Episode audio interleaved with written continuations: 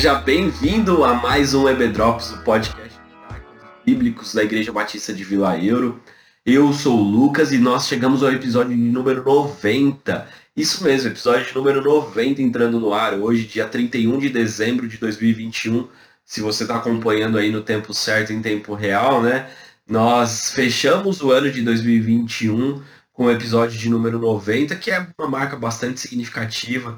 A gente está bastante feliz em ficar aí quase dois anos é, produzindo conteúdo bíblico relevante para a nossa igreja. Para quem quiser, né, tá disponível para todo mundo aí na internet. Então a gente está bem feliz com essa marca e em breve teremos um episódio de comemoração. Com certeza vai ser muito bacana.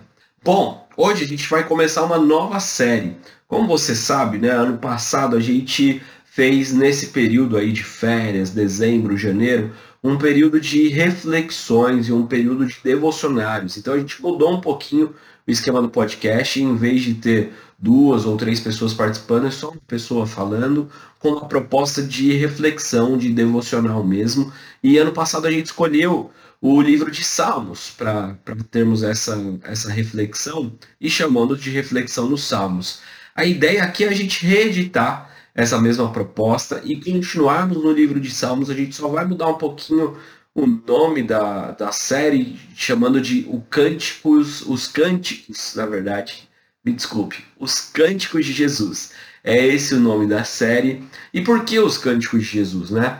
Porque Jesus, como um bom judeu, ele sempre é, aprendeu, ouviu, decorou e recitou os salmos. Como você deve saber, Salmo, ele é o, o, livro de Salmos, né? Ele é uma coletânea de 150 poesias, canções, é, é, é uma expressão artística de louvor, de devoção, de pedido, de, de chamar, de clamar a Deus, feita em forma de poesia, de arte, de música. E Jesus, mais do que ninguém, ele citou os Salmos. Nos quatro evangelhos a gente tem Jesus sempre citando os salmos e aludindo a eles. E Jesus tem uma relação direta com os salmos porque ele é o filho de Davi, ele é da descendência de Davi, que é o, o, maior dos salmistas, né? A gente pode ser por assim dizer. E ele é o filho de, de Davi. Então, os salmos por diversas vezes apontam para Cristo e Cristo no Antigo Testamento por diversas vezes aponta para os Salmos mostrando esse ciclo se fechando. Então a ideia nessa nossa nova série é a gente se apoderar e se apropriar de algo que é aquilo que o Espírito Santo revelou para os antepassados na hora de escrever os Salmos, mas que Jesus testificou. Então a ideia é essa. E hoje, no primeiro episódio dessa série, a gente vai usar o salmo, a gente vai estudar um salmo, o salmo de número 2, que inclusive ele é, é, é citado pelo próprio Deus no momento do batismo de Jesus. O próprio Deus abre os céus, né? O relato dos evangelhos nos diz que no momento do, do, batismo de Jesus os céus se abrem e uma voz dos céus diz: Esse é o meu filho amado. E é esse registro de este é meu filho amado está lá no Salmo 2. Então eu te convido aí a pausar, abrir aí o seu aplicativo da Bíblia, se você está ouvindo no celular, ler o Salmo 2 e voltar aqui para a nossa reflexão. Espero que você tenha feito isso. Então, vamos entrar aqui no Salmo 2 efetivamente, né? O Salmo 2, ele começa a nos falar, é, ele não é um dos salmos muito conhecidos, dos mais conhecidos, e ele nos traz, nos seus primeiros versículos, é uma ideia que é muito presente nos dias de hoje, que é de pessoas dizendo que o Senhor nos aprisiona, que o Senhor nos acorrenta, que o Senhor tira a nossa liberdade. Eu diria que no ano de 2021, nunca os cristãos pós-modernos foram tão bombardeados com essa ideia de que a obediência a Deus nos acorrenta, que ela limita a nossa vontade, que ela nos, de certa forma, cerceia na, na, na nossa forma de pensar, de agir, naquilo que a gente pode fazer. E o que o Salmo nos ensina é que a verdadeira libertação, ela só vem de fato quando nós servimos ao nosso Criador. Ele conhece, ele tem o um manual do Criador, como costumam se dizer por aí, né? E, e, quando nós estamos debaixo da vontade dele, e principalmente da autoridade dele, a ideia aqui de autoridade nesse salmo muito forte, é só dessa forma que a gente consegue de fato ser liberto. E que todas as pessoas, até aqueles que não sabem, até aqueles que não reconhecem, estão debaixo dessa autoridade. Ele continua sendo Deus, ele continua reinando.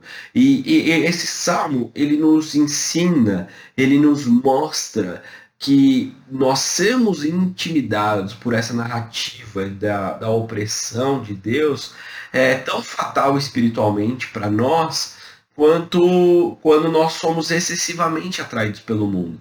Então essa fala do mundo, se ela nos gerar medo, se ela nos gerar é, receio de professarmos a nossa fé, de falarmos a respeito do nosso Deus, que isso é tão prejudicial espiritualmente quanto é, ser atraído pelo mundo, que inclusive é a ideia do Salmo número 1, um, né? O Salmo número 1, um, ele traz toda, todo esse arcabouço aí da, né, de não sentar né, na, na, na roda dos carnecedores tudo mais. Então, de não ser atraído pelo mundo. E se você não é atraído pelo mundo, mas você teme ao mundo e aquilo que ele pode fazer, isso também espiritualmente não faz sentido, já que a sua confiança está toda em Deus.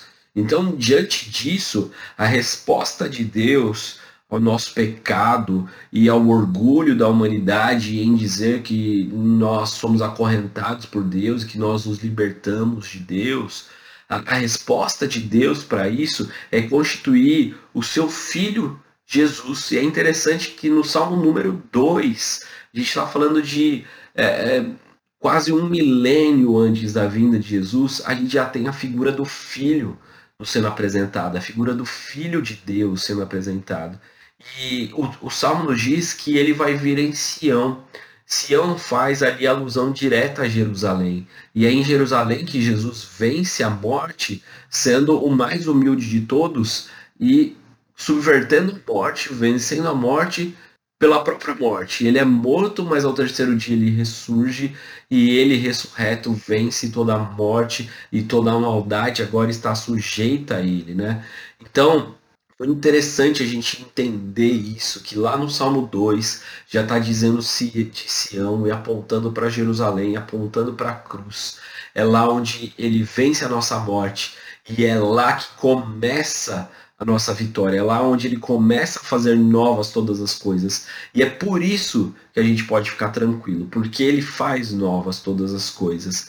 Então, a, o convite do final desse salmo, é, dependendo da sua tradução, talvez seja beijar o filho, ou então se sujeitar ao filho. Em amor e obediência, nós nos sujeitamos a ele. E se a gente fizer isso, a gente pode ter a garantia, a certeza absoluta que, independente do que acontecer conosco, no fim de todas as coisas, tudo vai dar certo. Nós podemos estar convictos disso. E isso, é, essa convicção, ela vem porque Cristo já venceu a morte.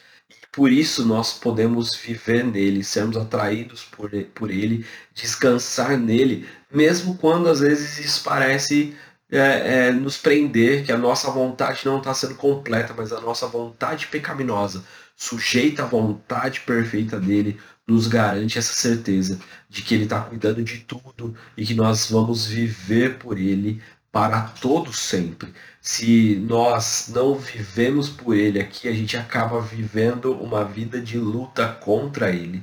É uma via de mão dupla. Não tem a opção de você ser neutro com relação a Deus ou você se sujeita a ele, você está em oposição a ele.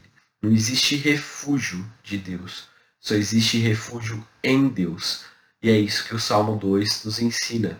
A nossa oração é para que o Senhor trabalhe no nosso coração, para que a gente não se sinta intimidado por esse mundo, mas que a gente possa viver um ano de grande expectativa naquilo que ele vai fazer e que, independente da situação, a gente possa se lembrar que ele está fazendo novas, que ele está fazendo nova ou novas todas as coisas.